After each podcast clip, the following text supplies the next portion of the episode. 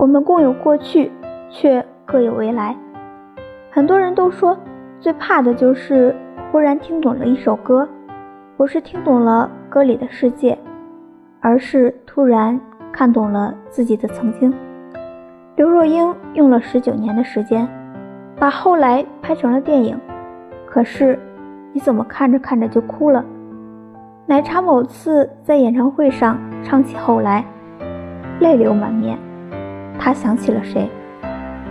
朴树在节目上唱起送别，几度哽咽。他又想起了谁？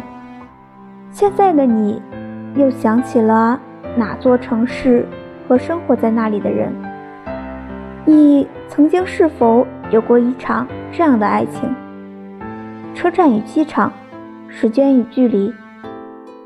你们一起走过很长的一段路，挨过了很多辛苦，但最后还是没能迈过那个坎儿。没有出轨，没有背叛，没有狗血，就是没有办法继续在一起了。因为你发现相距几千公里，连吵架都是没有温度的歇斯底里。虽然真的真的很爱你，只是爱到最后，再也爱不动了。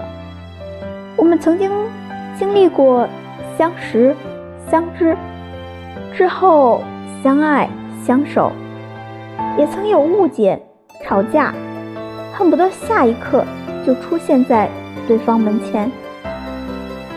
一张张车票，一条条聊天记录，一段段回忆。这样的爱情，不曲折，不离奇，充满着世俗烟火气息。不是电影桥段，但却真实而残酷。后来有一天，平静地说了分手，从此地球上多了一个再也不敢去的城市。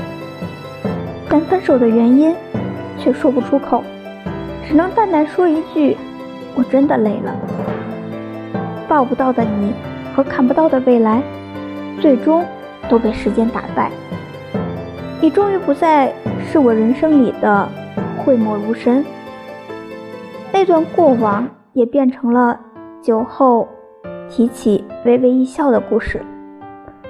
也许先放手的那个人，若干年以后会明白，人生最美好的是相遇，最难得的是重逢。